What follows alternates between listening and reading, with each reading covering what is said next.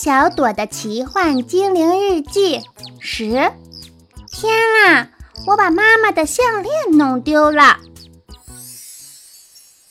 接连日历一月十日，我的好朋友小雅是个小淑女，她最喜欢邀请我们去她家喝下午茶了。每个月，她都会开一次好玩的下午茶会。她会规定下午茶会的内容，比如我们开过宠物下午茶会。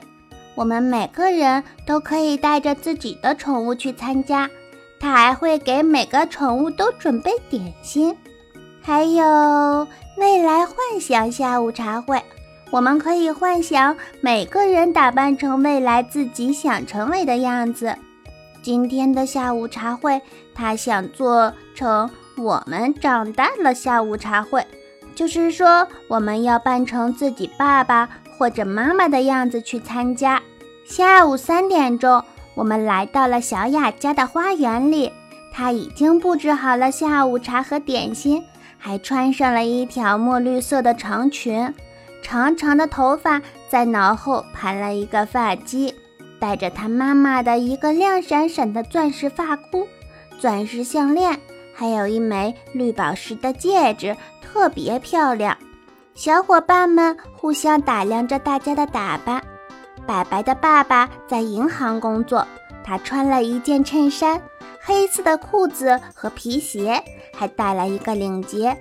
艾丽娜的妈妈是健身教练，所以她穿了一套红色的运动服，头发扎成利落的马尾辫，非常清爽。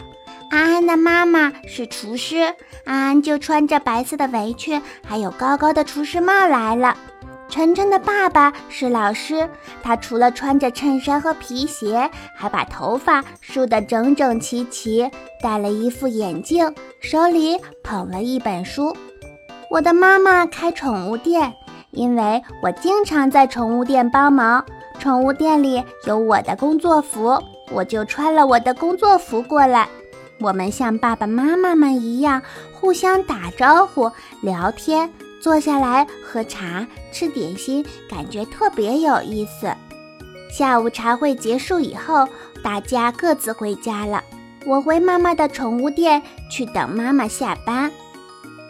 嗯，就在我在给店里的猫咪仔仔梳毛的时候，小雅匆匆忙忙地跑了过来。朵朵，朵朵，怎么办啊？我把妈妈的钻石项链搞丢了。那条项链是我妈妈最宝贝的，这下可糟糕了。小雅都快急哭了。你别哭，别哭啊！咱们好好想想，下午茶结束以后你都干什么了啊？我让她坐下来，喝点水，冷静一下，再慢慢回忆。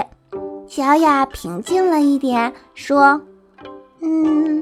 我们走了以后，我拿了一些点心送给隔壁的露娜阿姨，然后去了精灵邮局取我的快递。因为邮局有麦菲太太的包裹，所以我就顺便帮她把包裹送到了家。我问：“嗯，你带着项链去的吗？”小雅点点头。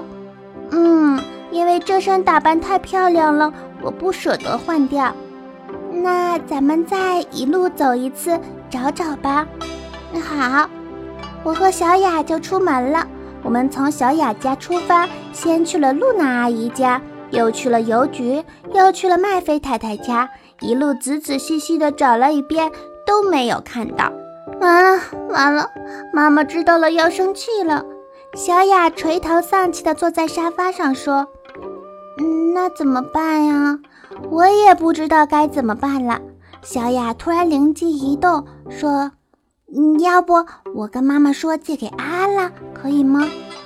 我觉得不太好，说：“安安是小孩子，平时不戴钻石项链啊。”不行不行，不能这么说。那那就说是我去学校补作业忘在学校了。我问他。嗯，那要是你妈妈让你明天放学带回家呢？嗯，小雅想了想，那就说因为项链太贵，丽丽老师先帮我保管了。我觉得还是不行。如果你妈妈去问丽丽老师怎么办？我就说我去邮局的时候又忘在邮局了，这样可以吗？我觉得越来越复杂了。要是你妈妈要你去邮局拿回来，又怎么办呢？小雅又哭了，这也不行，那也不行，怎么办嘛？我们正在发愁的时候，妈妈过来了。妈妈说：“两个傻孩子撒谎肯定是不行的。你们看，你们撒了一个谎啊，就要另外再撒一个谎来圆，最后总有瞒不下去的时候。”小雅哭着说：“毛小朵妈妈，我该怎么办呢？”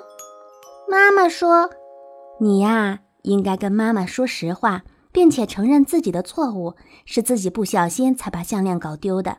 妈妈虽然会生气，但是她会原谅诚实的孩子的。”小雅还不信：“嗯，真的吗？我妈妈真的会原谅我吗？”妈妈说：“一定会的，相信我吧。走吧。”我送你回家，于是妈妈就送小雅回家了。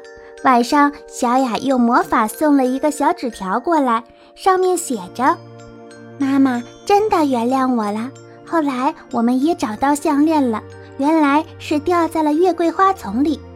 我也开心地跳起来，太好了，这下我也不用陪着小雅撒谎了。